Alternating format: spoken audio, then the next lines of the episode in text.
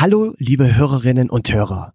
Bevor die heutige Folge startet, möchte ich die Gelegenheit nutzen, euch auf das umfangreiche Angebot des Laufcampus aufmerksam zu machen. Als Anbieter von Laufkursen, Trainingsplänen, Leistungsdiagnostik, Trainerausbildung, Kochkursen und Laufreisen ist der Laufcampus das Center of Excellence für alle Fragen rund um den Laufsport. Ich bin selbst völlig begeistert von der Durchführung und dem Outcome der Laufcampus Leistungsdiagnostik und profitiere regelmäßig von den Motivationstipps aus dem Laufcampus Newsletter. Übrigens, den Newsletter könnt auch ihr kostenlos abonnieren. Den Link findet ihr in den Shownotes.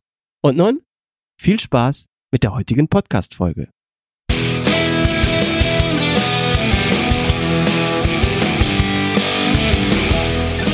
Schneckentempo.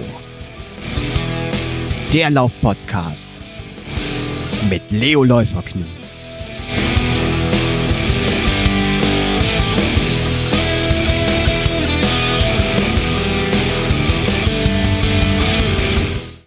Hallo und herzlich willkommen zu Schneckentempo, dem Laufpodcast mit Leo Läuferknie, Folge 73. Liebe Hörerinnen und Hörer, schön, dass ihr heute wieder eingeschaltet habt und bei einem ganz spannenden Thema dabei seid, das wir ja noch nie zuvor in diesem Maß im Schneckentempo Podcast besprochen haben. Beziehungsweise haben wir heute gleich drei Themen am Start, und zwar Schwimmen, Radfahren und Laufen. Ähm, ja, ehrlich gesagt, erwischt. Äh, Laufen ist natürlich fast jedes Mal Thema im Schneckentempo-Podcast. Also nicht ganz so neu, aber diesmal im Trio. Und zwar in einer anderen Sportart und das ist Triathlon. Heute geht's also um Triathlon. Was ist Triathlon überhaupt? Welche Sportarten ähm, beinhalten Triathlon? Welche Regularien? Über welche Distanzen reden wir hier? Und so weiter. Und da habe ich mir heute wieder einen ganz besonderen Gast eingeladen. Mein Gast fegt wie ein Delfin durchs Wasser.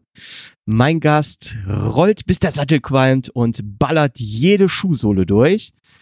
Er hat schon mehrere Triathlon Wettkämpfe in seiner Altersklasse gewonnen und ist Marketing-Koordinator bei 361 Grad. Herzlich willkommen hier im Schneckentempo-Lauf-Podcast.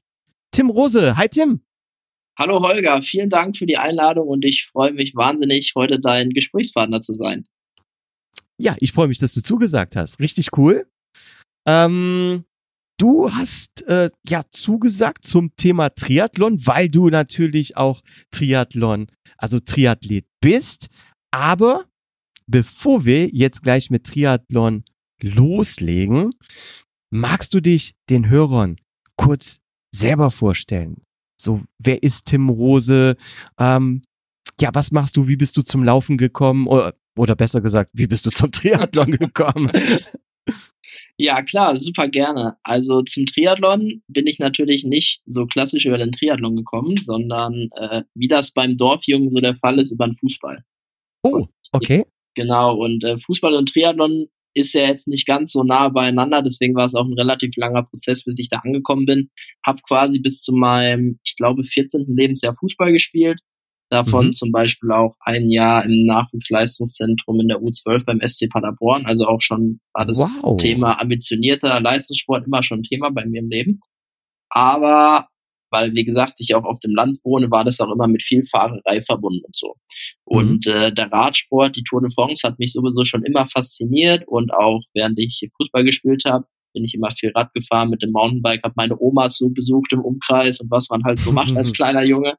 Und äh, deswegen habe ich halt irgendwann gesagt, als mir das beim Fußball mit der Fahrerei zu viel war, hey, Fußball habe ich keine Lust mehr drauf, aber Radsport fasziniert mich. Ich möchte das Thema Radsport ein bisschen ambitionierter angehen. Und dann bin ich halt drei Jahre nur Rad gefahren, habe dann mhm. hier bei uns, wie es auch relativ klassisch dann ist, wenn so ein Jugendlicher mit dem Radsport anfängt, mich dem lokalen Radverein angeschlossen bin dann auch mit 14 schon meinen ersten Alpenradmarathon gefahren, übers Stilfzer Joch und so, also auch ziemlich Boah. schnell für mein Alter relativ verrückte Touren gemacht. Und aber auf Dauer muss ich sagen, hat mich der Radsport alleine nicht ausgefüllt, weil es war dann doch ein bisschen öde. Mhm. Nur Rad zu fahren, relativ wenig Abwechslung. Natürlich hat man die Abwechslung immer, weil man mit dem Rad ja sehr weit rumkommt und neue Strecken kennenlernt und so. Aber es ist halt nur eine Sportart. Und dann ja. habe ich mir halt überlegt, gut, was gibt's denn noch so in dieser Welt des Ausdauersports? und dann bin ich halt so in dieses Triathlon-Thema reingerutscht wie das, glaube ich, bei den meisten passiert, weil die meisten kommen entweder vom Radfahren, vom Schwimmen oder vom Laufen mhm. und meist sehr verletzungsbedingt oder so, dass sie dann das eine nicht mehr machen können und mit dem anderen anfangen und dann, äh, ja, wird man irgendwann zum Triathlet. Wow, also du kommst, äh, ja klar, jetzt hast du gesagt Fußball, aber eigentlich, wenn wir uns auf die drei Triathlon-Sportarten dann konzentrieren, äh, übers Radfahren zum Triathlon. Genau, und das ist eigentlich auch gar nicht schlecht, weil wenn man, wie ich auch auf der Ironman-Distanz, auf der Triathlon-Langdistanz unterwegs ist, wo man dann 180 Kilometer Rad fährt, ist es wirklich ein großer Vorteil, wenn man ein guter Radfahrer ist, weil man ja prozentual von der Renndauer doch die meiste Zeit auf dem Fahrrad sitzt. Und wenn man da seine Stärke hat, ist es definitiv nicht zum Nachteil. Und ich habe ja in der Anmoderation gesagt, dass du schon so die ein oder andere Altersklasse gewonnen hast. Erzähl mal hier ein bisschen mehr. Was hast du denn schon so alles gerissen? Ja, wenn ich mich umdrehe, ich habe ja auch so ein paar Pokale und Medaillen in meinem Zimmer stehen. Also ähm, der größte Erfolg war auf jeden Fall 2018, wo ich beim Ironman Maastricht meine Altersklasse gewonnen habe und mich damit dann auch gleichzeitig für die Ironman Weltmeisterschaft im gleichen Jahr ähm, auf Hawaii qualifiziert habe. Boah. Genau, da war ich dann 2018 als jüngster Deutscher auch am Start, habe das Rennen auch ins Ziel gebracht, leider nicht wie, wie ich mir das so vorgestellt habe, weil ich leider mhm. krank geworden bin in der Rennwoche. Aber das Ui. gehört halt im Sport auch immer dazu. Aber es war natürlich ein Riesenerlebnis. Und ansonsten war ich zum Beispiel auch mal Zweiter beim Ironman Hamburg und bei mehreren Mitteldistanzen auf dem Podium. Also da habe ich echt schon ein paar ganz gute Rennen gemacht und ein paar ganz coole Erfolge vorzuweisen mittlerweile, ja. Oh, cool. Also Maastricht, muss ich sagen, kenne ich, weil ist bei mir in der Nähe. Wunderschöne Stadt. Ich weiß nicht, ob du als Triathlet auch ein bisschen die Stadt äh, damals genießen konntest. ich muss dir ganz ehrlich sagen, Maastricht ist absolut unterschätzt. Also habe ich vorher irgendwie im Fernsehen und so noch nie was drüber gehört, aber ich muss sagen, die Stadt hat mich ziemlich fasziniert. Eine super schöne Stadt.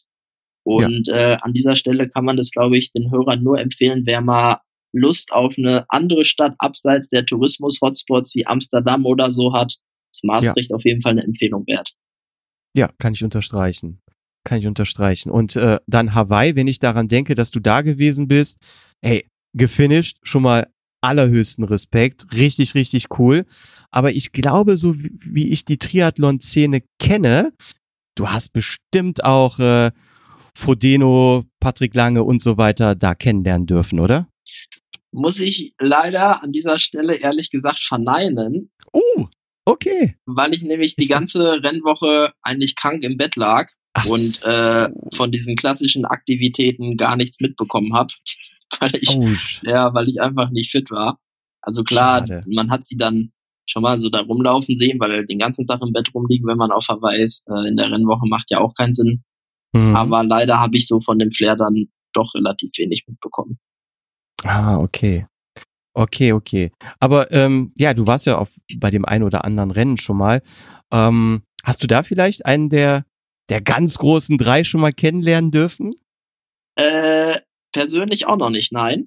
Ah, okay, guck mal, dann, dann ist das doch immer noch etwas, äh, wo man in der Triathlon-Karriere äh, drauf schielen kann. Hast du denn einen Liebling von den dreien? Das ist auch eine schwierige Frage.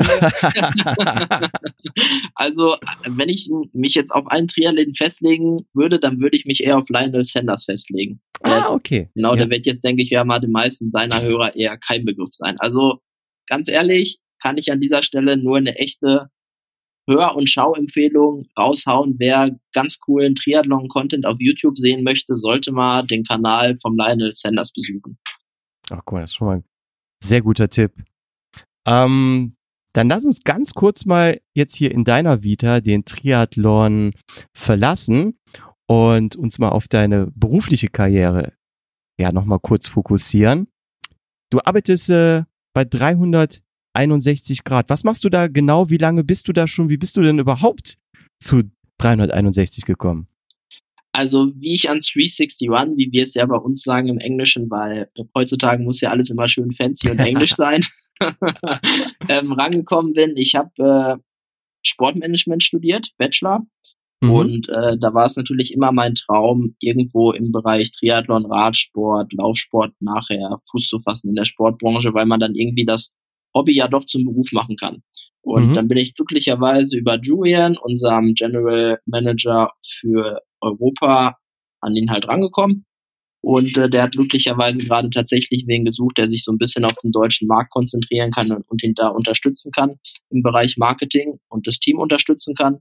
Und jetzt bin ich seit Oktober letzten Jahres äh, schwerpunktmäßig für das Marketing in Deutschland und Österreich verantwortlich bei uns und mhm. unterstütze aber auch das Team in sämtlichen europäischen Projekten und Angelegenheiten. Also gerade für den ersten Beruf nach dem Studium mega cool. Das Themengebiet ist breit gefächert, natürlich direkt in dem Gebiet, wo ich eh arbeiten wollte. Also es ist ein mhm. absoluter Glücksfang für mich und ich bin da auch mega happy. Jetzt hast du gerade gesagt, ähm, 361, da hatte ich mich auch mit dem ähm, Martin schon öfter drüber unterhalten. Und äh, ja, die Marke ist mir natürlich auch schon seit äh, langem ein Begriff. Der Kollege hier, der Martin, der war ja auch schon ein paar Mal bei mir im Podcast zu Gast. Und da muss ich jetzt auch noch mal äh, kurz fragen. Also offiziell wird 361 ausgesprochen oder 361 Degrees oder darf man doch 361 Grad sagen? Wie habt ihr es am liebsten oder offiziell? Also wenn man natürlich im deutschen Markt unterwegs ist, macht äh, 361 oder 361 Grad natürlich Sinn, aber international sind wir dann als 361 oder 361 Degrees. Okay, okay. Ja, ich muss sagen, ähm, ich kenne euch schon ein bisschen länger, durfte ja auch den ein oder anderen Schuh schon äh, hier testen im Podcast. Äh, vielen lieben Dank an der Stelle. Super gerne, weil ich bin nämlich immer der nette Kollege, der die, die schönen Pakete packt. ah, du machst die Pakete, ja. du machst die Schleife drum. Genau, ich mach die Schleife drum und äh, schicke immer Oster- und Weihnachtsgeschenke durch die Weltgeschichte, genau. ja, super cool. Ähm, hier mal ein Spoiler an der Stelle äh, für die Hörer. Ich mache ja mit dem mit dem Thomas Leven von den Hügelhelden ja, so drei, vier Mal im Jahr so eine Schuhtest-Folge und aktuell bereiten wir eine Trail ja, Testschuhfolge vor. Und da haben wir ja zwei Modelle von euch aktuell, die wir testen. Und zwar den Yushan 2 und den Taroko 2. Da, das können wir schon mal spoilern. Die Folge kommt in den nächsten Monaten. Ja, lieber Holger, da bin ich schon sehr gespannt, wie dir unsere beiden Trail Workhorses, wie wir sie so schön bei uns immer in, intern beschreiben, gefallen. Also ich habe sie tatsächlich auch beide hier. Und äh, wenn ich bei uns auf den Trails unterwegs bin, dann sind sie auch immer an meinen Füßen und mein treuer Trainingsbegleiter. Okay, ich will jetzt noch nichts zu viel verraten, weil dann brauchen sich die Leute sonst die Folge später nicht mehr anzuhören. Aber ich muss äh, generell schon mal sagen, beide Modelle gefallen mir sehr gut, obwohl ich auch einen Favoriten habe. Ähm, und aktuell, da muss ich auch noch mal hier äh, herzliches Dankeschön sagen. Gerade frisch diese Woche ein Schuh von euch eingetroffen, den ich so gar nicht auf den Schirm hatte, und zwar der Fierce. Ich glaube, das ist ein ganz, ganz neues Modell, was ihr jetzt rausgebracht habt, oder? Genau, also den Fierce haben wir tatsächlich schon im Dezember gelauncht letzten Jahres, also ist jetzt auch schon drei Monate alt.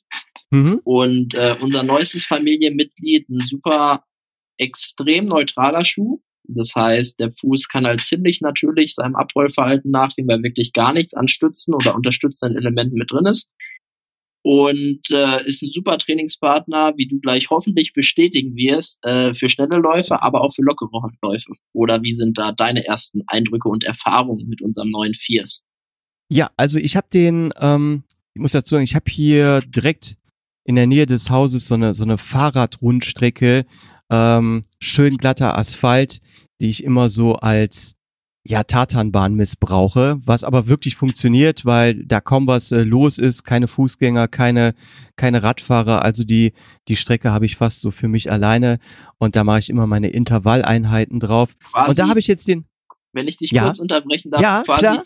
Quasi der Traum eines jeden Läufers, wenn er die 1000 Meter oder 2000, 3000 Meter Intervalle nicht im 400 Meter Oval laufen muss, oder? Ja, richtig, richtig. Das ist für den Kopf doch dann immer wesentlich einfacher, wenn man weiß, man muss jetzt nur eine Runde für 1500 Meter laufen, anstatt vier Runden um Sportplatz.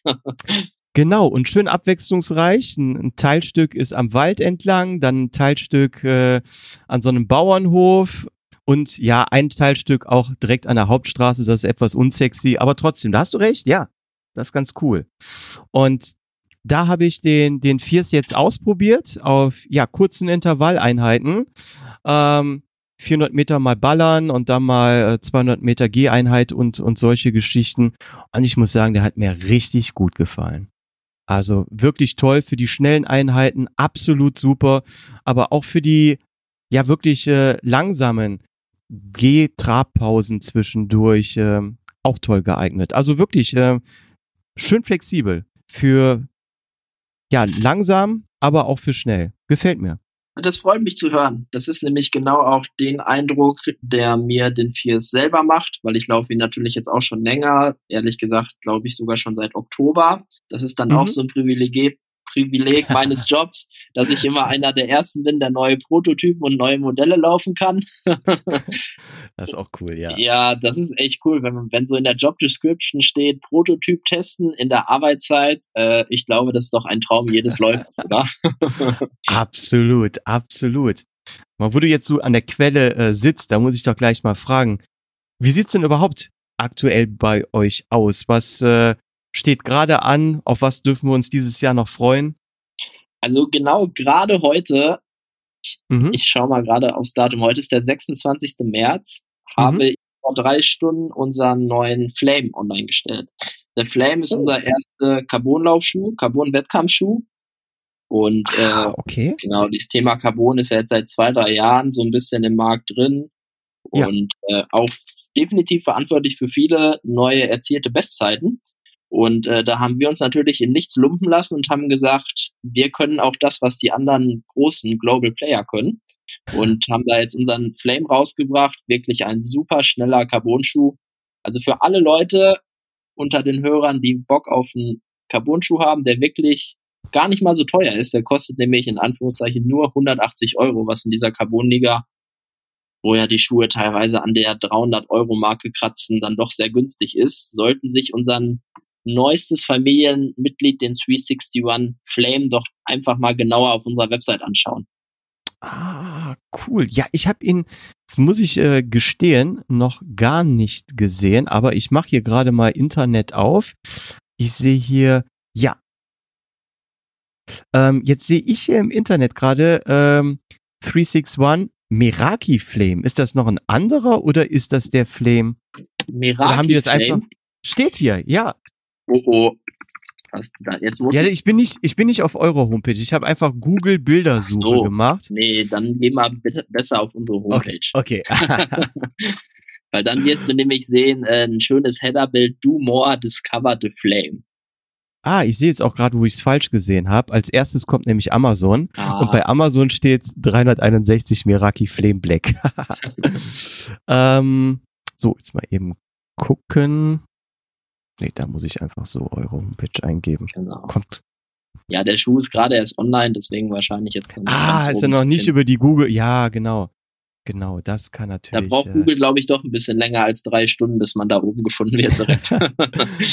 da hast du recht, da hast du recht. So, jetzt bin ich auf der 361 Grad Startseite. Entdecke den Flame, genau. da ist er. Genau. Uh, der sieht schnittig aus. Wow. Ja, beschreib mhm. doch mal, wie sieht er denn aus? Ich glaube, dann kann man auch direkt erklären, warum er Flame heißt, oder? ja, bei dem orangen Modell auf jeden Fall. Ja. Ich sehe gerade, gibt's in Orange und in äh, Grau. Ja. Aber bei Orange sieht's so aus, ähm, ja, als, als wenn du Feuer an den Füßen genau. hättest. ja, der Name ist wirklich Programm, nicht nur farblich und optisch, sondern auch, wenn man ihn an den Füßen hat, der geht wirklich brutal nach vorne und äh, ja, da fallen die neuen Bestzeiten ganz, ganz schnell. Ich muss sagen, so wie ich das auf dem Foto sehe, die Spitze wirklich, ähm, also die, die Spitze sage ich jetzt hier, ähm, der Vorfuß wirklich richtig schön schnittig. Und wenn ich mir die Sohle ansehe, ähm, auch hinten, wie die so hoch geht. Ja. Ich glaube, das ist wirklich was ganz Neues, was ich so aus dem Hause äh, 361 noch nicht kenne. Also da habt ihr wahrscheinlich nicht nur jetzt mit Carbon was Neues an den Start gebracht, sondern so komplett von dem Schuh was, äh, was Neues. Genau, also genau, also auch das Dämpfungsmaterial, ähm, das Quick Flame Dämpfungsmaterial ist eine komplette Mhm. Neuentwicklung vom Material, hatten wir so vorher auch noch nicht. Mhm. Und äh, die Quickbone Carbonplatte, die, das ist halt bei unseren Schuhen immer sehr schön gemacht. Da ist unten quasi in der Sohle so ein Loch, da sieht man die Carbonplatte schön. Und äh, das ist halt auch eine komplette Neuentwicklung, die ganze Konstruktion. Und deswegen sind wir da jetzt leider auch zwei, drei Jahre hinter den anderen Playern, weil wir mussten da natürlich erstmal ein bisschen entwickeln. Aber die Entwicklungszeit hat sich halt wirklich gelohnt, weil der Schuh, der geht wirklich ab wie Schmitz Katze, wie man doch so schön sagt. wow. Ja, richtig cool. Und jetzt bin ich hier auf eurer Homepage. Ich scroll gerade etwas runter. Ähm, bist, bist du das jetzt auch hier mit dem äh, Singlet und der äh, mit, mit der Short und den schön glatt rasierten Beinen oder ist das äh, ein Fotomodel? äh, nee, das ist tatsächlich kein Fotomodel, das ist der Donald und die Quinty. Ähm, das sind zwei holländische Profi-Triathleten, die da, ah, genau, und die okay. waren äh, im Februar und im Januar, im Februar waren die in Namibia im Trainingslager. Die Holländer fliegen vom Verband immer ganz gerne nach Namibia. Mhm. Und äh, genau, den haben wir da unsere Schuhe mitgegeben und direkt auch mal einen Fotoauftrag mit in den Koffer gepackt. Ja, cool.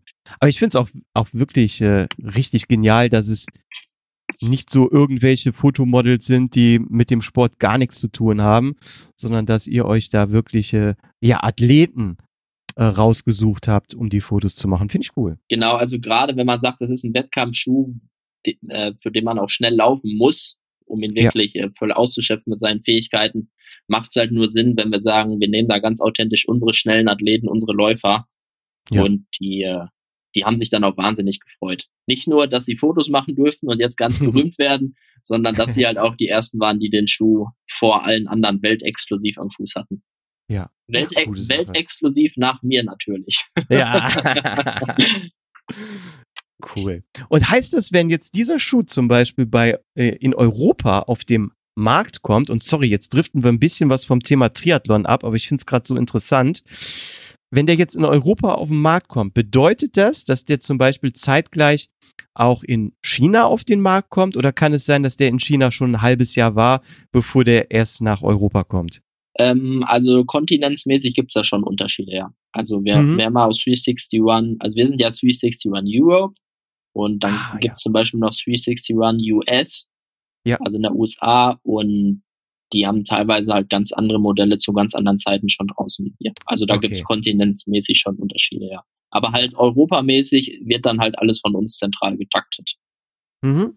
Ma macht Sinn, weil ähm, ja, ich denke auch andere, man sagt ja so schön, andere Länder, andere Sitten, Genau. aber ja, wenn man jetzt mal den typischen Amerikaner oder den typischen äh, Asiaten miteinander vergleicht, auch so wahrscheinlich von der Größe her und vom Gewicht her und so weiter und so weiter, ähm, wird es da bestimmt auch, ich sag mal, asiatische Modelle geben oder speziell amerikanische Modelle, die dann äh, wirklich nur für diesen Markt auch gemacht werden, oder? Genau, auf jeden Fall. Und was halt Mhm. auch das Schöne ist, wenn in einem anderen Kontinent ähm, schon das ein oder andere Modell draußen ist, dann können Mhm. wir uns natürlich auch das Feedback einholen, wie es von den Endverbrauchern angenommen wird. Und Ja. ähm, dann kann man immer auch von den anderen Märkten, von deren Erfahrungen, können wir dann für unseren eigenen europäischen Markt auch mal lernen. Das ist echt immer ganz schön. Und wenn man dann mit den Chefs von den anderen Ländern spricht, das sind auch immer ganz coole Gespräche, die vor allem sehr produktiv sind wenn es dann Mhm. darum geht, hey, wir haben, bei uns steht jetzt der Lounge an, könnt ihr uns vielleicht schon mal euer Feedback geben, wo wir drauf achten sollen, damit der Schuh besser angenommen wird. Aber ich kann mir auch vorstellen, dass vielleicht äh, ein Kollege aus China zu dir sagt, hey, mega geniales Feedback, was wir zu diesem Schuh bekommen haben. Und vielleicht der Kollege aus Amerika äh, dann zu dir kommt und sagt, boah, bei uns der größte Flop. Klar, also das, Ja? das ist halt genau das, was du gerade sagtest, andere Länder, andere Sitten, andere Geschmäcker vor allem. Und Ja. deswegen, das kennt man ja auch bei Klamotten. Ähm, da Ja. läuft in den einen Land, laufen sie an den Grün rum und in den anderen in Blau. und wenn du den versuchst halt irgendwie dann, wo sie blau mögen, grün anzudrehen, dann funktioniert das halt nicht. Ja.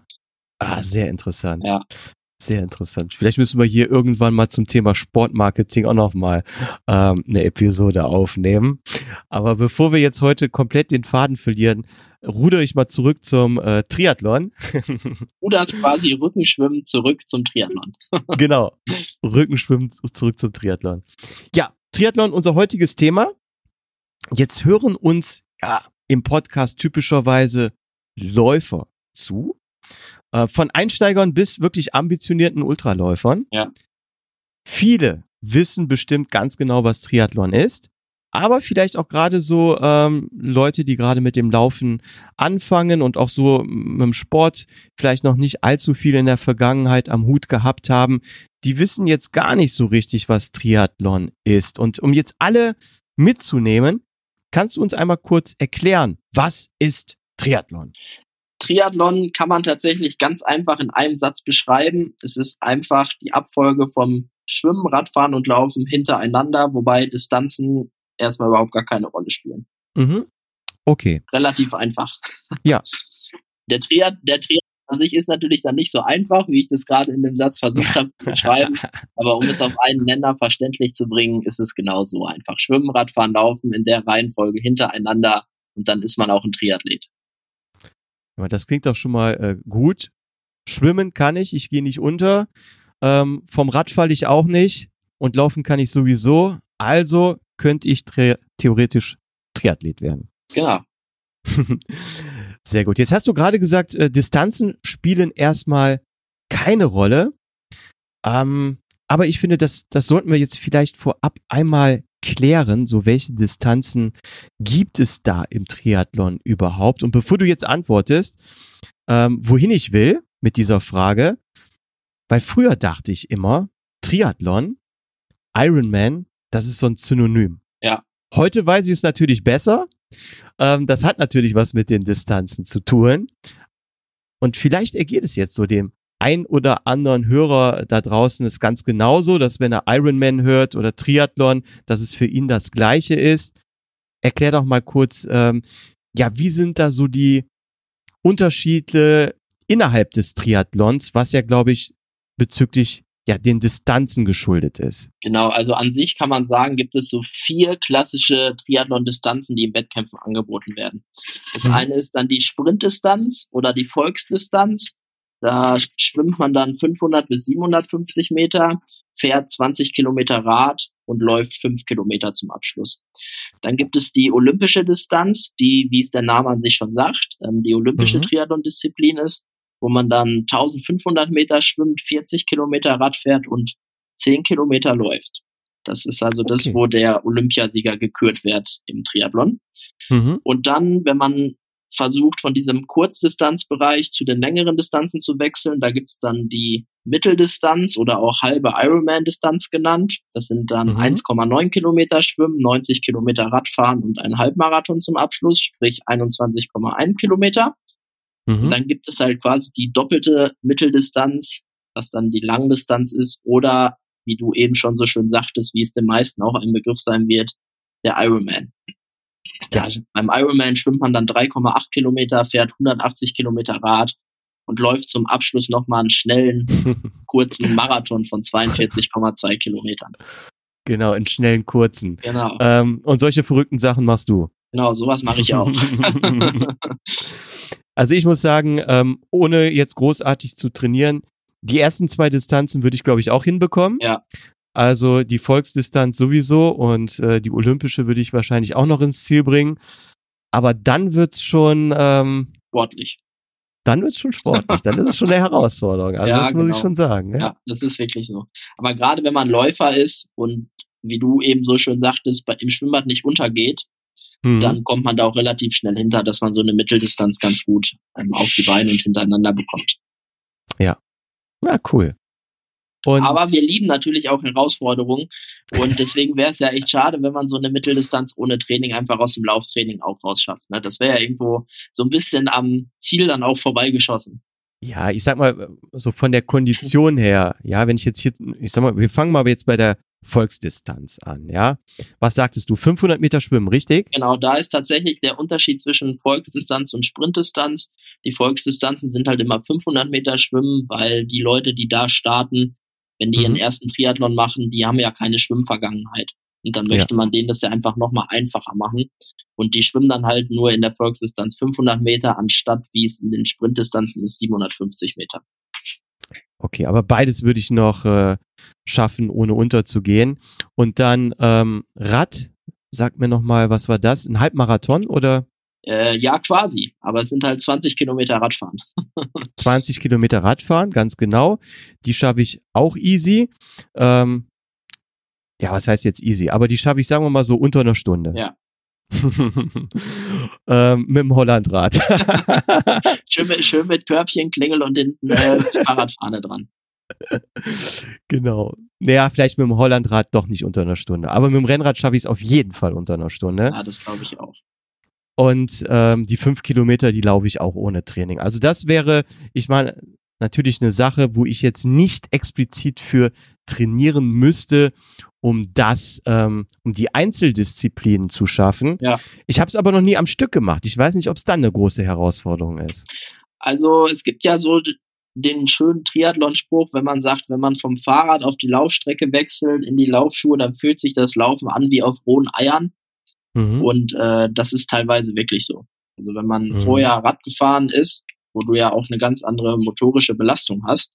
Ja. Und dann irgendwie, sagen wir mal, von einem Schnitt so 90 Pedalumdrehungen auf einmal zur doppelten Lauffrequenz von ungefähr 180 Schritten wechseln sollst. Da sagt oh ja. der Körper und die Beine dann auf einmal, Kollege, das ist, es fühlt sich jetzt aber komisch an. Es ist ja genauso, wenn du vom Schwimmen äh, zum Radfahren wechselst. Beim Schwimmen liegst mhm. du schön in der Horizontalen im Wasser und dann sollst du dich auf einmal aufrichten. Da gibt's gerade beim Ironman, wenn du ja viel länger im Wasser unterwegs bist, in dem, ähm, beim Schwimmausstieg, wenn die Leute aus dem Wasser laufen, doch die lustigsten Bilder, wenn dann auf einmal, was dann nicht mehr so lustig ist, aus dem Laufen wieder ein Umkippen wird, weil der Körper einfach sagt, oh oh, das finde ich jetzt nicht so lustig hier, da war ich nicht drauf vorbereitet. Ja, ich habe jetzt gerade so Bilder im Kopf. Ich, ich kenne das noch vom Fußball. Und wenn du jetzt auch eine Fußballvergangenheit hast, kennst du noch dieses äh, Elfmeterschießübungen, wo man dann den Ball auf den Elfmeterpunkt gelegt hat, Hand drauf und dann ein paar Runden um den Ball gedreht, immer im Kreis, immer im Kreis, immer im Kreis und dann schießen ähm, dass man den Ball überhaupt noch trifft. Ja, ist, ich wollte äh, wollt sagen, also dass du jetzt so ganz selbstbewusst sagst, da rumlaufen und dann schießen. also ich kenne da viele Videos, die schießen, aber die schießen eher einfach in die Luft. Genau, genau. Aber ähm, sowas in der Art ist es auch, wenn man dann ganz spontan von einer Sportart auf die andere wechseln muss. Genau, so ungefähr mhm. fühlt sich das an. Das kann man ganz gut vergleichen. Und ich glaube, diese Videos, die kennen auch die meisten Hörer. Oh ja, bestimmt. bestimmt. Ähm, Kannst du uns auch was äh, so zur Historie des Triathlons sagen? So, ich sag mal, wie, wie lange gibt es diese Sportart überhaupt schon oder wie ist die damals entstanden? Also zum Triathlon selber, wie sie entstanden ist, kann ich tatsächlich gar nicht sagen. Ich glaube, mhm. das ist aber auch in der USA entstanden. Aber ähm, der Ironman, da kann ich halt ein bisschen was zu erzählen. Der ist tatsächlich in den 80er Jahren entstanden, sogar auf Hawaii. Und ähm, okay. da gab es auf Hawaii die drei großen Multisportwettkämpfe also nicht, nicht Multisport. Der Multisport-Wettkampf hat sich daraus entwickelt, sondern die drei Ausdauerwettkämpfe. Das waren einmal ein vier Kilometer Schwimmen im Meer, ein mhm. 180 Kilometer langes Radfahren und halt den Hawaii-Marathon. Und dann, ah, okay. genau, und dann haben sich die Leute, die damals beim Militär waren, glaube ich sogar, haben sich gedacht, jetzt wollen wir doch mal herausfinden, wer ist denn jetzt wirklich der krasseste Typ unter uns, der krasseste Ausdauersportler, der Schwimmer, der Radfahrer oder der Läufer. Und so haben sie sich dann überlegt, legen wir die drei Wettkämpfe zusammen und gucken einfach, wer als erstes im Ziel ist. Und Boah. haben so dadurch quasi den König des Ausdauersports unter sich gesucht, kreiert und daraus ja, hat sich dann diese globale Bewegung Triathlon und Ironman so ein bisschen entwickelt. Entwickelt. Boah, cool. Was Coole dann quasi auch direkt der Auslöser ist, dass die Weltmeisterschaft halt auf Hawaii stattfindet, weil dort quasi sich diese ganze Geschichte entwickelt hat. Ja, ja, jetzt habe ich gerade äh, zwei Sachen im Kopf. Ich hoffe, du weißt es überhaupt. Ähm, jetzt hast du gerade gesagt, da haben sich dann die Leute ähm, wahrscheinlich vom Militär damals zusammengetan und gesagt, jetzt gucken wir mal, wer hier der Held von uns ist, der Schwimmer, der Radfahrer oder der Läufer. Wer hat denn den ersten gewonnen? War es ein Schwimmer, ein Radfahrer oder ein Läufer? Ich, ich weiß es nicht, aber ich kann mir eigentlich nicht vorstellen, dass es der Schwimmer war.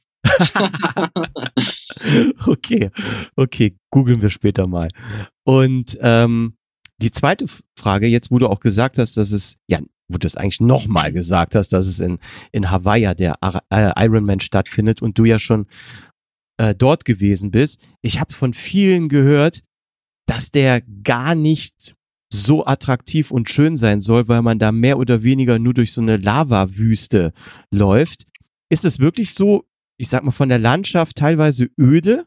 Also muss ich sagen, Holger, schön, dass ich das endlich mal so höre. Weil die meisten okay. Leute sagen halt, Hawaii ist halt super geil, das Rennen macht Spaß und so. Und da denke ich mir immer, ich habe das Gefühl, ich bin da mit meiner Meinung ziemlich exklusiv, weil das Rennen an sich ist einfach kacke langweilig. weil es ist halt genauso, wie du sagst, du fährst halt raus aus Kona auf diesen Highway mhm. und dann drehst du halt nach 90 Kilometern um und fährst wieder zurück, gleiche Strecke. Durch die mhm. Lava-Wüste, da geht halt absolut überhaupt nichts ab, keine Zuschauer, kein gar nichts. Boah. Und beim Laufen ist es halt am Ende genauso. Du hast halt in Kona, in dem Ort, da ist halt was los, da stehen die Zuschauer und draußen auf den Highway dürfen sie halt auch gar nicht. Das ist halt für Zuschauer gesperrt. Mhm. Und das ist halt dann auch nicht sonderlich spannend, gerade weil du auf dem gleichen Highway läufst, wo du vorher Rad gefahren bist. Also das Rennen an sich von der Location ist natürlich cool, wo es ja. stattfindet vom Ort. Aber der Wettkampf dann an sich, der ist halt in meinen Augen wirklich scheiße und langweilig. Da gibt es wirklich ganz, ganz viele andere Wettkämpfe, auch bei uns in Deutschland vor den Haustüren, die landschaftlich wesentlich schöner sind. Mhm, Glaube ich. Glaube ich. Ich gucke es ja immer ganz gerne im Fernsehen und dann sehe ich die Bilder. Aber ich glaube, wenn man da unter der glühenden Sonne auf den ja auch wirklich glühenden Asphalt äh, steht und laufen oder Radfahren muss, dann ist es noch mal öder, als das im Fernsehen zu sehen. Ja, ich muss dir ganz ehrlich auch sagen, ich habe auch keine wirkliche Freude dabei, wenn ich so einen ganzen Ironman im Fernsehen gucke, weil das ist mir einfach zu langweilig und da passiert ja auch nicht viel. Ja, also wenn du wirklich vom äh, von A bis Z äh, dranbleibst, äh, ja, da gibt's Dur Durststrecken. Auf jeden da Fall. hast du recht. Ich habe es zum Beispiel, ich weiß gar nicht, vor zwei Jahren oder ich weiß gar nicht, wann. Ne, kann sein, dass es vor drei Jahren gewesen ist, als ich es äh, geguckt habe. Ähm, da haben wir eine Grillfete äh, draußen bei mir am Balkon gemacht. Ich habe mhm. das iPad rausgeholt und da lief's dann halt die ganze Zeit. Ja. Genau. Dann hat man immer mal wieder drauf geguckt äh, und zwischendurch ein Würstchen gegrillt. Das war eigentlich eine gute Abwechslung. Ja, das ist halt wirklich was Nettes, was man nebenbei bimmeln lassen kann und laufen lassen kann. Aber jetzt nichts, wo ich mich irgendwie acht, neun Stunden aktiv vor dem Fernseher sitzen würde ja. mit einem Bier in der Hand und Popcorn in der anderen Hand und mir so neun Stunden lang mhm. denke, geil, das ist echt beste Unterhaltung hier. Ja, das Aber da habe ich teilweise ehrlich gesagt auch das Gefühl, da bin ich mit meiner Meinung in der Szene doch relativ exklusiv unterwegs. Echt jetzt? Ja, gibt's ja. da Leute, die wirklich neun Stunden gefesselt äh, vor dem Fernseher sitzen ja, bleiben? Ja, da gibt's glaube ich nicht nur Leute, sondern 95 Prozent der Leute, die Triathlon wow. machen, bei denen das so ist. Wow. Krass. Ja, da, buh, in neun Stunden, da wird man aber äh, viele Bierchen getrunken haben. ja, das letzte Mal habe ich es auch mit einem Kumpel zusammen geguckt und dann hat er mich irgendwann nachts um um ein Uhr wach gemacht, hat gesagt, Alter, wie kannst du denn jetzt hier schlafen? Hier ist doch gleich Zieleinlauf. Sage ich, ja schön, aber die letzten zwei Stunden waren jetzt nicht sonderlich spannend. ja, klar. Aber Zieleinlauf ist ja wirklich was ganz, ganz Besonderes. Da kommt mir immer die Gänsehaut, wenn ich das sehe. Ja, das ist, das ist dann wirklich so, ja. So, liebe Hörer, Achtung! Jetzt kommt ein kleiner Werbeblock. Denn ich, das Läuferknie, bin total begeistert von Cosman Laufdesign.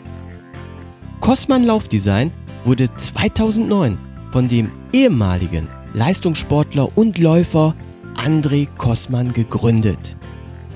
Kosmans Intention ist es, die perfekte Funktionsbekleidung zum Laufen herzustellen. Kosman-Produkte sollen den Anforderungen vieler Ausdauersportarten, besonders aber dem Laufen, gerecht werden. Alle Produkte werden aus hochwertigen, extrem leichten und schnell trocknenden Stoffen hergestellt. Zudem hat Cosman höchste Ansprüche an die Hautfreundlichkeit der Materialien. Qualität bedeutet bei Cosman neben der Funktionalität auch die Beschaffenheit der Stoffe und eine Verarbeitung, die auf Langlebigkeit ausgerichtet ist. Zudem will Cosman aus Überzeugung nicht nur seine Produkte fair und nachhaltig herstellen, sondern auch so handeln. Deshalb arbeitet Cosman ausschließlich mit Zulieferern in Europa zusammen, deren Produktion Cosman ebenso kennt wie deren vernünftigen Arbeitsbedingungen und umweltschonenden Herstellungsverfahren. Habt ihr Interesse an Spitzenqualität Made in Germany? Dann schaut jetzt mal auf www.andrekosman.com. Kosman dabei mit Doppel S und Doppel N. www.andrekosman.com. Und jetzt weiterhin viel Spaß mit der heutigen Podcast-Folge. Ja, aber da kommen wir vielleicht gleich nochmal äh, drauf zu sprechen. Lass uns mal, ja, nochmal bei den, bei den Anfängen bleiben oder ich sag mal so bei den Basics, die nochmal äh, klären. Ähm, ich sag mal, für uns Läufer, wenn jetzt irgendwo ein Lauf ist, ja, zum Beispiel der große 10 Kilometer Volkslauf am Sonntag. Dann hat der Veranstalter das meistens irgendwo so auf so Homepage Wochen vorher schon bekannt gegeben. Jeder darf sich da anmelden. Da muss man also gar nicht aktiv in einem Laufverein sein. Da kann sich wirklich jeder anmelden. Und wenn ich das jetzt mal so mit dem Fußball vergleiche, auch ja ganz, ganz anders. Wenn ich jetzt Sonntag Bock hab, in der Kreisliga hier bei uns äh, beim BSV Leute Heide mitzukicken, ja, dann geht es nicht. Ja, dann muss ich Mitglied im Verein sein, damit ich da Sonntag äh, spielen darf. Aber beim Laufen ist es ja nicht so. Da kann ich mich jetzt einfach zu jedem Lauf äh, hier anmelden und dran teilnehmen. Wie ist es beim Triathlon? Kann sich da auch einfach jeder zu so einem Triathlon-Wettkampf anmelden oder muss man da auch über so einen Triathlon-Verein gemeldet sein? Auf keinen Fall das ist ja gerade der Sinn dieser Volksdistanz oder der Sprintdistanz, dass da einfach jeder starten kann. Also es ist wirklich vergleichbar cool. mit so einem Lauf. Du sagst, ich habe Bock da drauf, ich melde mich da an. Ja, das ist doch super. Anders wird es dann, glaube ich, ab der olympischen Distanz. Da muss man halt entweder Mitglied in einem Triathlonverein, um so einen äh, Startpass heißt das, zu haben, mhm. worüber man dann halt auch versichert ist.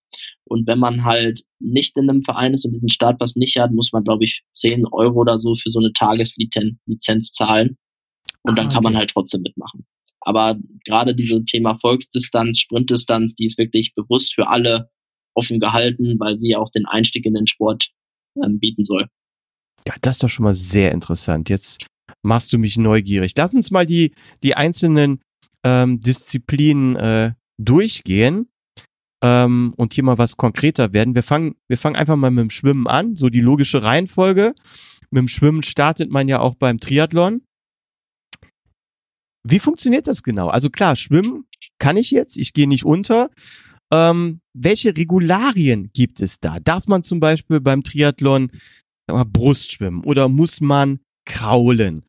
Muss man eine Schwimmbrille und, weiß ich nicht, eine Badekappe tragen, ja? Oder, ich sage es mal ganz böse, darf man andere Schwimmer auch am äh, Fuß festhalten und mal so ein bisschen ziehen oder so? Oder wird man für sowas direkt disqualifiziert?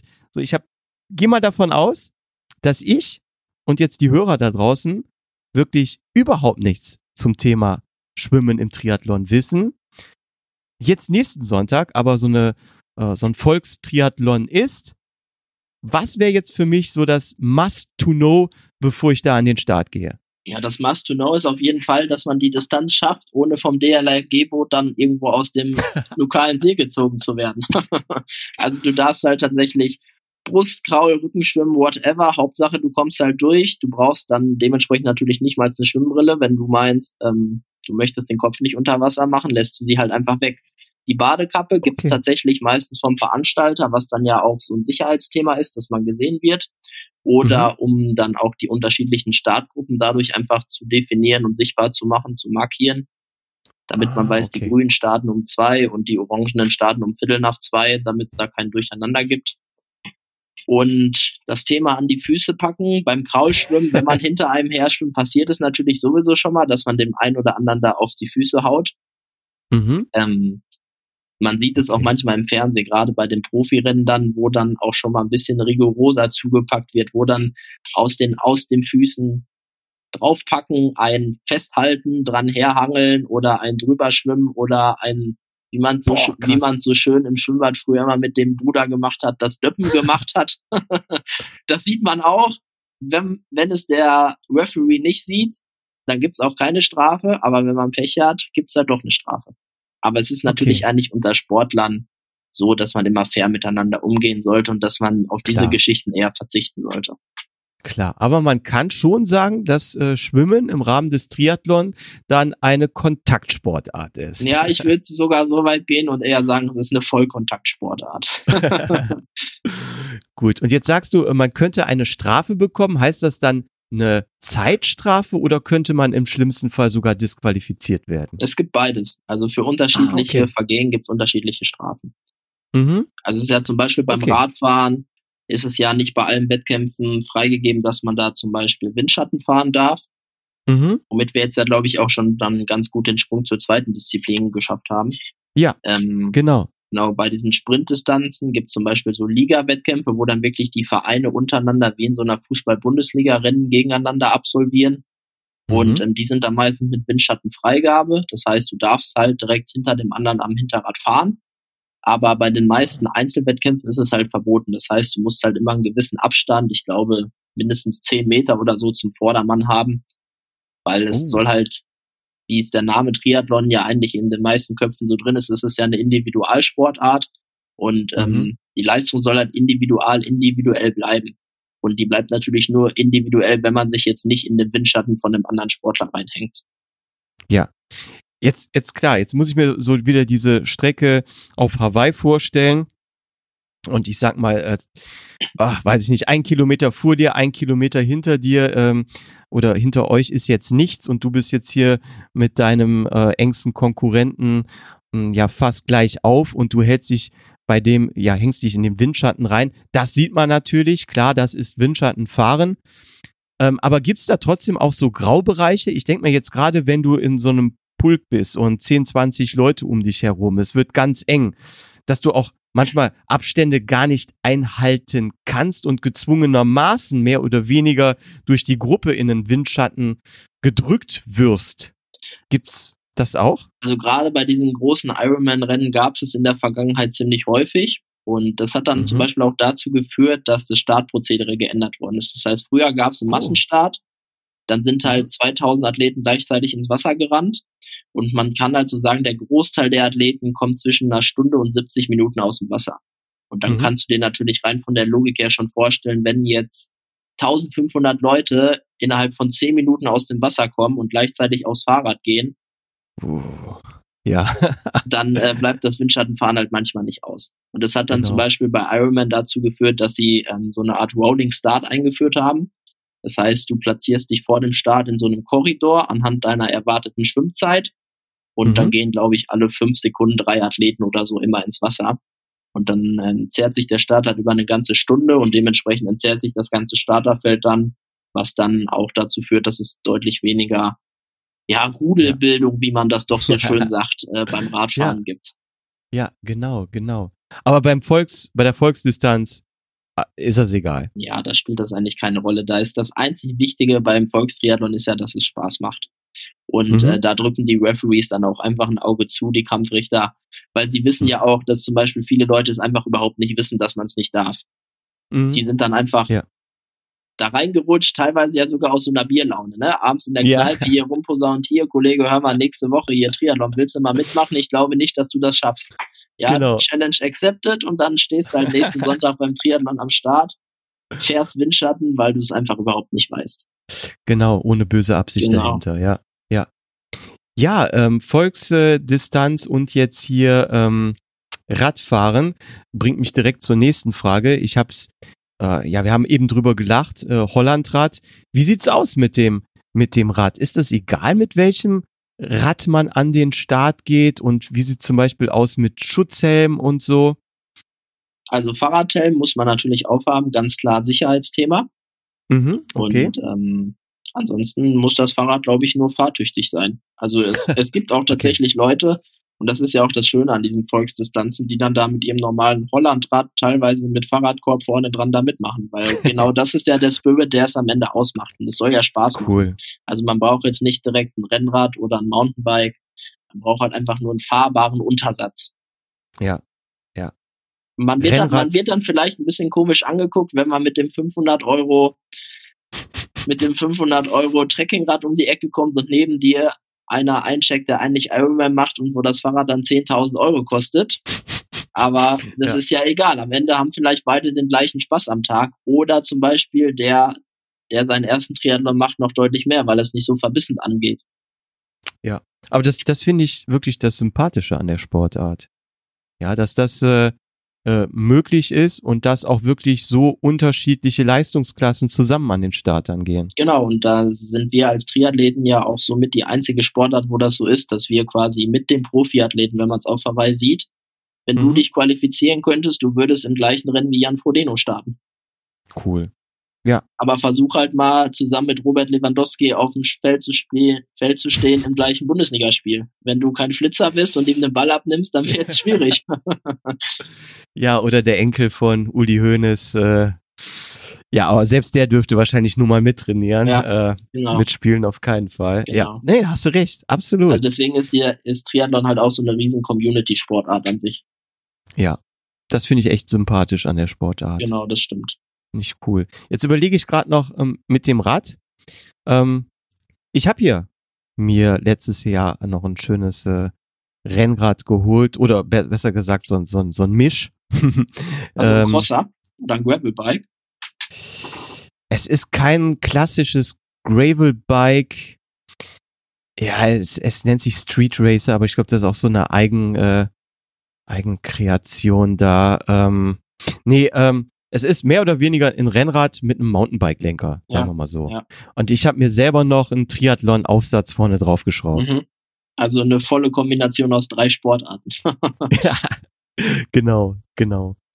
Und wenn ich jetzt überlege, aber dieses Rad und gerade auch mit diesem Triathlon-Aufsatz vorne auf dem Lenker, wenn ich mich jetzt, ich sag mal, ich komme jetzt hier aus der Ecke Mönchengladbach und ich melde mich jetzt zum Triathlon in, sagen wir mal, Hamburg an, Mhm. ja. Und ich äh, nehme jetzt hier den VW ab meiner Frau. So, da stehe ich mit meinem Rad davor. Wie kriege ich jetzt mein Rad nach Hamburg? Ähm, gibt es da vielleicht so spezielle Triathlon Radlogistikdienstleister oder ähm, kann man Räder immer vor Ort mieten? Jetzt klar, die Profis, die werden wahrscheinlich da ihre Logistikunternehmen für haben. Aber wie ist das zum Beispiel bei den Volksdistanzen? Bringt da wirklich jeder sein eigenes Rad irgendwie mit oder kann man das auch dann vor Ort sich organisieren? Also eigentlich ist es ähm, scheißegal, was für einen Wettkampf man macht. Es hat eigentlich immer jeder sein eigenes Fahrrad dabei. Es sei denn, du fliegst jetzt irgendwo Ah. zu einem Wettkampf nach Übersee, wo du halt keinen Bock hast, deinen Radkoffer und alles mitzunehmen und das Fahrrad immer auseinanderzubauen. Mhm. Also gerade wenn man mit der ganzen Familie unterwegs ist oder ein kleines Auto hat, ist glaube ich ganz gut, wenn man früher am Gameboy Tetris gespielt hat und dann irgendwie weiß, oh, die Tasche mache ich mal besser dahin, dass das Fahrrad noch dahin passt. Okay. Okay. Also man muss es selber organisieren, zur Not bei Six ein Kombi mieten für das Wochenende dann. Ja, oder ein Da gibt es- Fahrradgepäckträger oder Heckgepäckträger. Da gibt's ja mittlerweile so viele Möglichkeiten eigentlich. Ja. Das ist ja eigentlich gar kein Problem mehr heutzutage. Aber, aber DHL bietet das nicht an, ne? dass ich einen Aufkleber drauf mache und die packen mir das jetzt mal eben hier von, weiß ich nicht, Gladbach nach, nach Hamburg. Naja, was du halt schon machen kannst, du kannst dir ähm, so einen Fahrradkarton besorgen, womit ja auch Mhm. die Fahrräder geliefert werden, wenn man sich das halt neu kauft. Mhm. Und dann packst du dein Rad halt da rein und lässt es nach Pisselmuckelshausen schicken, wo immer du es gerade brauchst.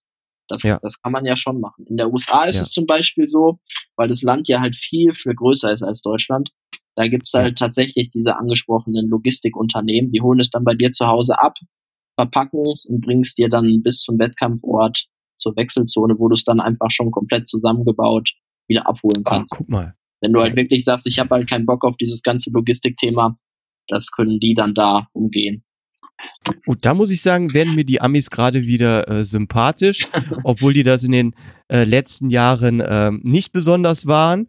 Und ähm, ohne jetzt politisch zu werden, auch gerade in der Vakzin-Thematik nicht allzu sympathisch agieren. Aber das finde ich zum Beispiel wieder eine coole Sache, dass die Amis sowas machen, ja. Also habe ich tatsächlich mir auch schon ein paar Mal überlegt, wäre nicht schön, wenn es das in Europa hier auch geben würde. Ja. Aber wahrscheinlich ist Ja. die Nachfrage hier in Europa auch einfach nicht so groß, weil der Markt Ja. halt viel, viel kleiner ist als der amerikanische. Ja, das stimmt. Ja. Und des Deutschen liebstes Kind ist das Auto ja und meistens kriegt man, wenn man nicht gerade, wie ich gerade gesagt habe, äh, VW ab oder vielleicht ein Smart oder so, ähm, kriegt man da schon noch ein Fahrrad rein. Ja, und selbst, also ich bin früher, mein erstes Auto nach meinem Führerschein war ein Lupo. Und Mhm. man, du bist, wirst doch sehr überrascht sein, was man in so ein Lupo alles reingepackt bekommt, wenn man clever packt. Ja. Ich hatte Ja. sogar schon zwei Fahrräder drin. Boah. Okay, Ja. cool. Ja, würde ich sagen, äh, dann kommen wir mal vom Schwimmen und Radfahren zur fehlenden dritten Disziplin oder zum Laufen. Genau, ich wollte gerade sagen, was war das denn überhaupt? Aber stimmt, Laufen natürlich. Ähm, muss ich mir das Laufen im, innerhalb des Triathlons so vorstellen, wie ich es auch von unseren ja, Volksläufen oder Marathons gewohnt bin? Oder gibt es da nochmal was äh, Spezielles, was beim Laufen innerhalb des Triathlons äh, anders ist? Nee, tatsächlich eigentlich nicht. Weil wir Mhm. haben die gleichen zwei Beine und die gleiche Bewegung und die gleiche Sportart. Also ähm, vom Fahrrad runter, Laufschuhe an in der Wechselzone und ab dafür. Okay. Und Windschattenlaufen ist äh, akzeptiert. Ist akzeptiert, ja. Und führt ja ab und zu auch dazu, dass man dann schneller läuft, als man eigentlich kann. Cool. Ähm, jetzt gibt's ja noch die Wechsel zwischen äh, Schwimmen und äh, Rad und zwischen Rad und Laufen. Ja. Gibt es da nochmal spezielle Regularien, die man berücksichtigen muss? Also es hat quasi jeder in dieser angesprochenen Wechselzone seinen eigenen Platz. Das, hat, Mhm, das heißt, okay. da hängt dann meist so eine riesengroße Stahlstange, die so 100 Meter lang ist, wo man sein ähm, Fahrrad dann am Sattel aufhängen kann.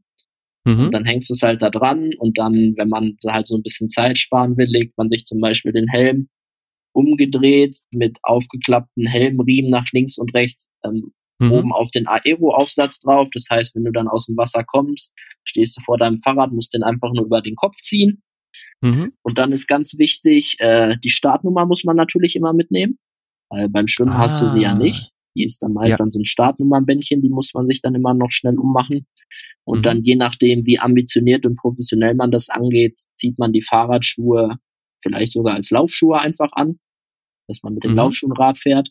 Man hat extra Radschuhe, die man anzieht und dann mit dem Fahrrad raus zur Straße läuft und dann aufspringt. Oder man läuft halt barfuß ähm, Ah. schon zur Straße raus. Das äh, macht man dann, indem man quasi die Fahrradschuhe mit einem Gummiband schon eingeklickt am Pedal einfach lässt und dann Wow. ganz cool, hoffentlich ohne dabei zu stürzen, auf den Sattel draufspringt und äh, während des Rollens schon in die Schuhe schlüpft. Da, Boah. genau, da gibt's auch die unterschiedlichsten Sachen. Aber um es ganz einfach zu machen, gerade beim Volkstriathlon, am besten einfach die Laufschuhe anziehen nach dem Mhm. Schwimmen. Auch die Socken anziehen. Man darf sich dafür gerne auch hinsetzen auf dem Boden. Da geht's ja nicht um irgendwelche Wechselzeiten, die Weltklasse sein müssen, sondern einfach um den Spaß. Und dann macht es das Ganze ja logistisch auch einfacher, wenn man nur ein Paar Schuhe anstatt zwei Paar Schuhe mitnehmen muss. Aber man lässt schon äh, die Schwimmsachen an und fährt dann mit Rad. Oder zieht man, ich sag mal jetzt, die Frau den Badeanzug oder der Mann die Badehose oder Neopren aus und äh, ja, Radklamotten an. Ja, man muss ja auch immer unterscheiden bei diesen Wettkämpfen, die im Schwimmbad stattfinden. Da ist das Wasser ja eh so warm, dass man gar nicht mit Neoprenanzug starten darf und vor allem auch nicht braucht. Weil Mhm. dieser Neoprenanzug soll ja in erster Regel ein ähm, Kälteschutz sein. Ja. Und ähm, wenn das Schwimmbad schön auf 25 Grad beheizt ist, ich glaube, da brauchen wir alles andere, aber keinen Hm. Kälteschutz. Ja. Genau, und im Prinzip macht man beim Triathlon alles in so einem Triathlon-Einteiler. Ist dann schön schnell trocknen. Der hat auch so ein kleines Fließpolster am Arsch, damit es auf dem Sattel nicht so weh tut. Ist natürlich nicht so gut gepolstert wie eine Radhose, weil Mhm. dann wird das äh, Polster ja wieder beim Rad, beim äh, anschließenden Lauf stören und vielleicht auch scheuern. Also es ist so eine Mischung Ja. aus allem. Ah, Okay. Ja. Dass man durch alle drei Sportarten mit äh, einem Anzug durch. Aber im Prinzip kann man es auch richtig schön oldschool machen. Man zieht sich noch so eine alte Speedo an und ähm, dann, schwimmt, ah, ja. dann schwimmt man damit und dann fährt man in der Speedo auch Rad und läuft. Kann man auch alles machen. Ja, ja, cool. Man, oder man zieht sich halt zweimal um, wie das halt jeder möchte. Ist ja scheißegal. Hauptsache, man hat Spaß dabei. Ach so, also es gibt tatsächlich, also umziehen könnte man sich äh, theoretisch wirklich. Ja, du kannst ja auch ein Handtuch ans Fahrrad hängen und kannst dir dann die Füße ja. abtrocknen oder was auch immer und ja. ganz viel Zeit zum Umziehen nehmen. Das darfst du natürlich, klar. Ja. Weil es kann ja keiner ah, okay. sagen, hier, ich verbiete dir hiermit, dass du dir jetzt auf einmal eine trockene Hose anziehst, weil es kann ja auch sein, dass es bei dem Wettkampf kalt ist, ne? Ja. Ja, genau, das könnte ich mir schon vorstellen, dass eine trockene Hose vielleicht ganz angenehm ist, obwohl man natürlich wertvolle Sekunden verliert, wenn man ja. sich da wirklich umzieht. Ne? Ja, aber das ist ja wirklich jedem selber überlassen, wie er das Selbst machen möchte. Ja. Aber äh, Weiblein und Männlein wären da schon zusammen in der äh, Wechselzone. Also genau. Da könnte man sich nicht ähm, mal eben in so eine Umkleidekabine verziehen, ne? nee, das nicht. Also muss, muss man vielleicht, wenn man sich jetzt überlegt, dieses Jahr den ersten Triathlon zu machen, und überlegt umzuziehen, sollte man sich vielleicht äh, vor dem Wettkampf überlegen, wo seine Schamgrenze ist. ja, okay, okay. Genau. Genau.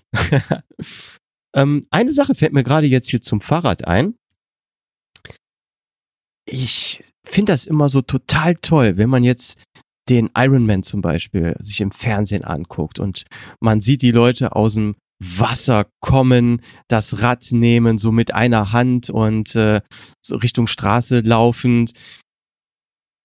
Was mich da immer total fasziniert, wie die das äh, machen, ob das Fahrrad speziell präpariert ist, weil wenn ich jetzt mein Fahrrad zum Beispiel hier anpacke und mit einer Hand äh, schiebe, äh, der Fahrradlenker rechts, links, äh, der fällt direkt in irgendwelche Richtungen.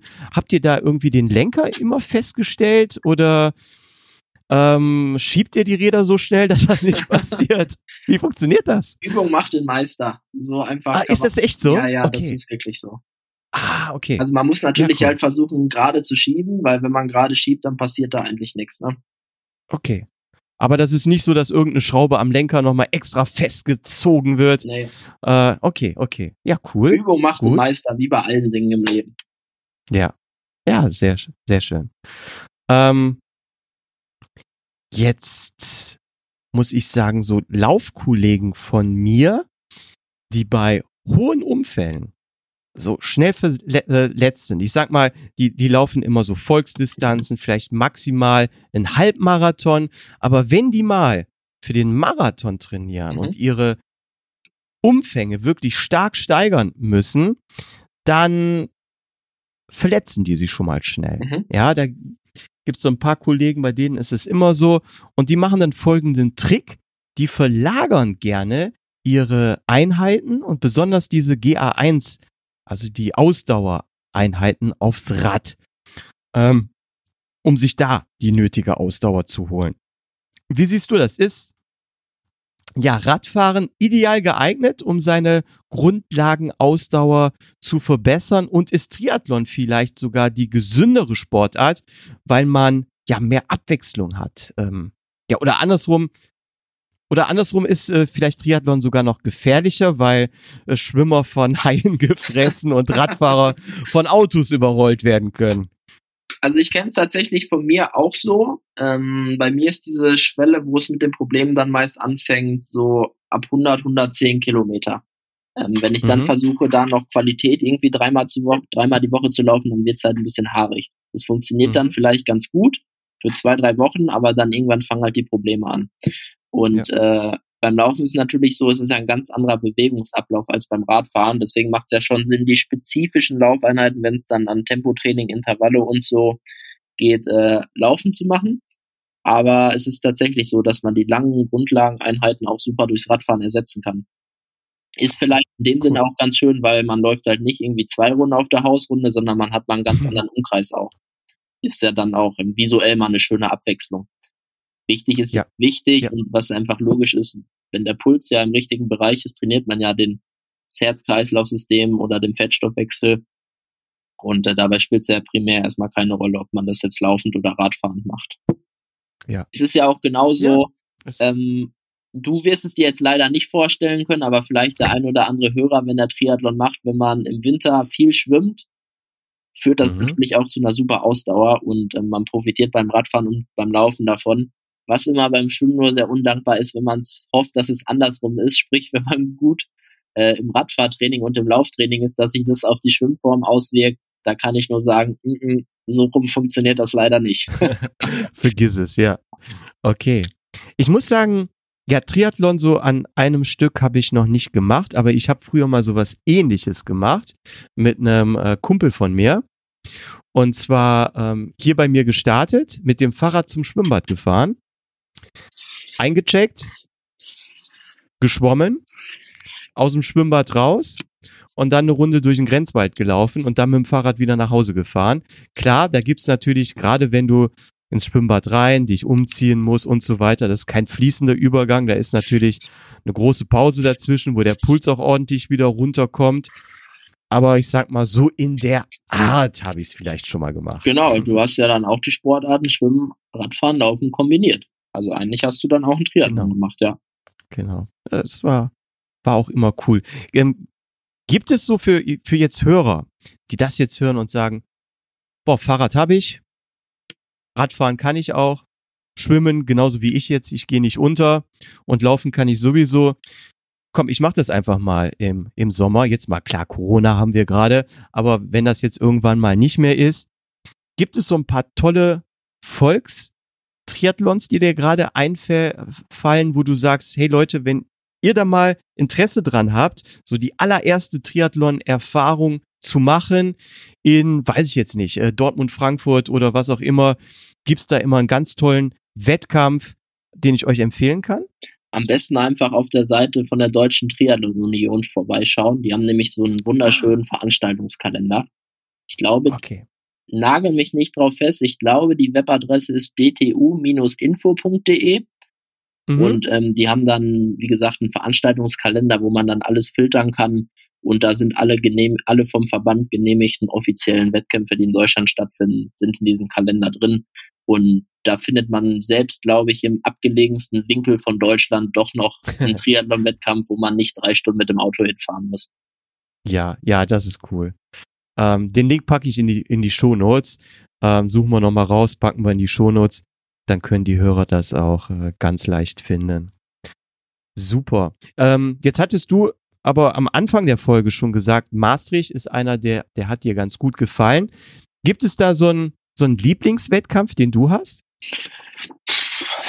Gut, natürlich äh, so mein Heimwettkampf hier so ein bisschen. Das ist so ein kleiner Volkstriathlon, Dorftriathlon. Mhm.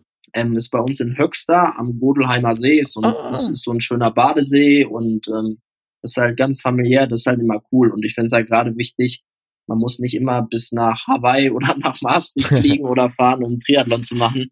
Gerade diese kleinen Veranstaltungen, die sind dann halt von den Vereinen wirklich lokal organisiert und die machen das mit viel Herzblut, finde ich dann auch immer wichtig, dass man die unterstützen sollte. Und ja. äh, das auf jeden Fall. Aber wenn ich so Revue passieren lasse, was bei mir landschaftlich der schönste Triathlon war, war es eigentlich die Challenge Weichsee. Ähm, Weichsee, Österreich. Ach, Weichsee. Ja. Genau, Voralpenland, wir hatten an dem Tag irgendwie 30 Grad, Bergpanorama, kristallklarer Bergsee zum Schwimmen, Laufstrecke um den See rum. Schön.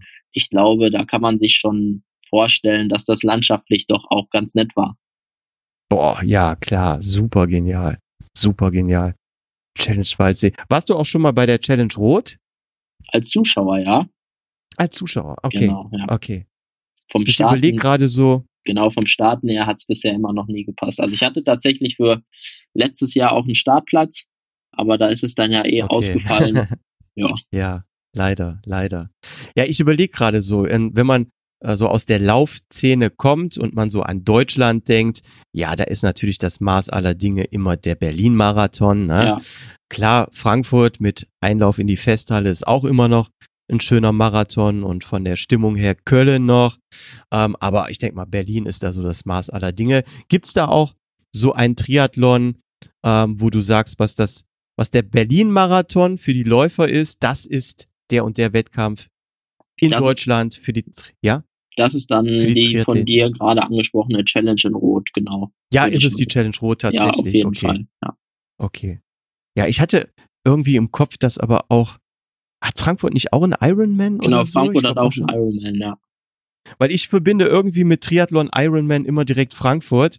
Ähm, Ja, weil Weiß ich im nicht, warum ich- Langdistanz-Triathlon ist es ja halt generell so, da gibt's ja diese zwei unterschiedlichen Lager, wo ich jetzt mal sage, wie im Boxen als zwei unterschiedliche Verbände.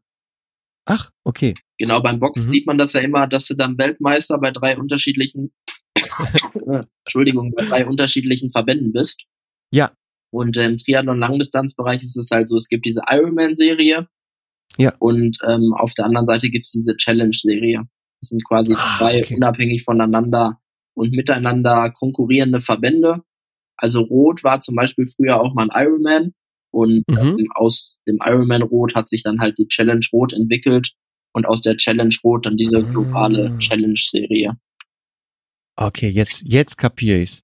Es ist also genauso wie beim Wrestling mit der WWE und der WWF. Genau. Ja, genau. Okay, okay. Ja, wow, super cool. Also, ich habe wieder ordentlich was dazugelernt und ich muss sagen, ähm, ich hätte tierisch Bock, jetzt mich einfach aufs Rad zu schwingen und, äh, und ein bisschen zu fahren, aber wir haben ja schon vor der Folge heute äh, ein bisschen Smalltalk äh, gehalten und aktuell bin ich mit einer Salmonellenvergiftung außer Gefecht gesetzt. ja, an dieser Stelle dann auch nochmal gute Besserung an dich und auch an deine Frau, Danke. die hat's ja leider auch erwischt, ne? Leider auch, leider auch. Wir haben äh, beide damit gerade zu kämpfen, ja. Ja, ja. Aber ich habe wieder richtig äh, Blut geleckt Ja, gerade. das ist doch schön. Gerade jetzt, Ja. glaube ich, in der Zeit, wo es keine Wettkämpfe gibt, zumindest keine physisch stattfindenden, ist es, glaube ich, immer Ja. ganz gut, wenn man sich externe Motivation irgendwo holen kann. Ja, und ich überlege gerade, selbst wenn gar kein Wettkampf äh, stattfindet, klar, man, ich könnte es wieder so machen, ne? Mit dem Fahrrad zur Schwimmhalle, dann dort schwimmen, dann direkt äh, laufen, mit dem Fahrrad wieder zurück nach Hause. Also man kann es, man kann sich auch selber irgendwas organisieren dann. Ne? Genau, also Schwimmhalle, glaube ich, ist gerade noch ein bisschen schwierig, könnte auch noch ein bisschen Stimmt. länger schwierig werden, Stimmt, aber ja. so ab Mitte April sind dann ja auch die schönen Badeseen ein bisschen wärmer. Und äh, wenn man ja 500 Meter schwimmt oder selbst wenn man sagt, man schwimmt jetzt nur 200 oder so, dann ist man ja auch nicht stundenlang im Wasser, dass man da auskühlt oder so. Ja, ganz genau. Ganz genau. Auch da haben wir, ich wohne ja in Nettetal, der Name äh, Doch, Nette Sagt ist mir was, ja? aber wir, wir haben, glaube ich, äh, sechs, sieben Seen, Ja, auch, auch wenn die alle ja nicht besonders schön sind. Das sind so uralte Torfseen mit braunem Wasser, aber äh, Lecker, trotzdem, lecker. man kann. Ja, lecker, lecker, aber man kann drin schwimmen. Man kann drin schwimmen. Da muss man noch nicht mal Eintritt oder irgendwas bezahlen. Die sind so frei zugänglich. Und ich weiß, bei uns hier am Dewitzsee, da ist sogar so ein kleines offenes Freibad, wo man so über eine grüne Wiese direkt ans Wasser kommt. Wie gesagt, gar nichts abgesperrt, kann man so hin. Also theoretisch könnte ich mir hier wirklich was eigenes basteln. Ja, genau, ja. Also das haben wir tatsächlich letztes Jahr viele auch so gemacht. Wenn die Wettkämpfe Mhm. ausgefallen sind, dann haben sie ihren eigenen Triathlon gemacht. Oder bei mir war es dann halt so, ich brauchte dann gerade über den Winter irgendwie auch eine Motivation. Dann habe ich halt meinen eigenen Solomarathon gemacht, wie man das halt so macht. Ja, da muss man einfach ein bisschen kreativ sein. Genau. Super. Ähm, wenn jetzt Leute, Hörer hier heute sagen, also die dir jetzt äh, zugehört haben, ich will dann noch so ein paar ähm, mehr Informationen, Internetseiten oder YouTube-Kanäle oder auch äh, etwas mehr über dich erfahren. Hast du vielleicht eine eigene Homepage? Kannst du uns äh, noch irgendwelche anderen YouTube-Channel oder sowas empfehlen? Also eigentlich nennt man ja immer sich zum An sich zum Schluss, aber weil du uns jetzt so explizit gefragt hast, klar, ähm, habe ich eine Website äh, www.tim-rose.de. Da Mhm. passiert aber ehrlich gesagt nicht so viel. Mein primäres Video, ähm, Video sage ich schon, mein primäres Medium, wo ich meine Videos immer poste, ähm, ist Mhm. Instagram. Ah, Ähm, okay. genau, mein Profil findet man dann quasi unter Tim und dann so ein Unterstrich Rose 97. Okay. Genau, ja. da kann man mir dann auch gerne bei Fragen über dieses Podcast-Thema hinaus, wenn einem da irgendwie was auf der Seele brennt, gerne eine direkte Nachricht schicken oder so. Und dann zum coolen Triathlon-Content ähm, kann ich ja wirklich, wie bereits angesprochen, den Kanal vom Lionel Sanders empfehlen. Der macht Ja. echt immer ganz unterhaltsame Videos. Und das gleiche macht in, als Frauensynonym die Lucy Charles. Bestimmt für die, Ah. für die Frauen auch ganz spannend. Oder ja. gerade wenn man sagt, man möchte im deutschsprachigen Bereich ein cooles Triathlon-Medium haben, dann kann ich wirklich Pushing Limits empfehlen. Pushing Limits, genau. okay. Ja, ja, cool, super. Die Links packen wir alle in die Shownotes und ähm, finden die Hörer dann hier direkt in der Folge. Super. Tim, vielen lieben Dank, dass du heute Gast gewesen bist. Es war wirklich eine richtig coole, informative Folge heute mit dir hier. Und wie schon gesagt, du hast mich neugierig gemacht. Jetzt bin ich mal gespannt, wie viele andere Hörer oder Hörerinnen wir neugierig auf die erste Triathlon-Erfahrung gemacht haben. Ja, das freut mich. Äh, vielen Dank, lieber Holger, für die Einladung zu deinem Podcast und mir das Gespräch auch super viel Spaß gemacht. Und gerade wenn ich jetzt nochmal sage, Spaß gemacht, das ist wirklich das, was ich den Leuten ans Herzen lege. Nicht auf irgendwelche Bestzeiten schauen oder auf andere Leute schauen, einfach bei dem, was man macht, Spaß haben. Sei es jetzt beim Triathlon oder auch beim Laufen oder whatever, weil am Ende machen wir das Ganze ja als Hobby und wenn ein Hobby keinen Spaß macht, dann macht man irgendwas falsch, glaube ich. Das stimmt. Das stimmt. Und das finde ich ist ein super schöner Schluss. Da machen wir jetzt den Deckel drauf. Vielen lieben Dank. Mach's gut. Und ja, ich drücke dir alle Daumen, dass äh, jetzt nach der, ich sag mal, oder in der Post-Corona-Ära dann ähm, du wieder auch voll durchstarten kannst und wieder viele Wettkämpfe ganz erfolgreich abschließen wirst. Super, Holger, vielen Dank. Liebe Hörerinnen und Hörer, das war die heutige Folge Schneckentempo. Hat es euch gefallen? Dann gebt dem Podcast eine positive Bewertung auf Apple Podcast, einen Daumen hoch für die Facebook-Fanpage oder liked das Episodencover auf Instagram. Bleibt gesund, bis zur nächsten Folge. Tschüss.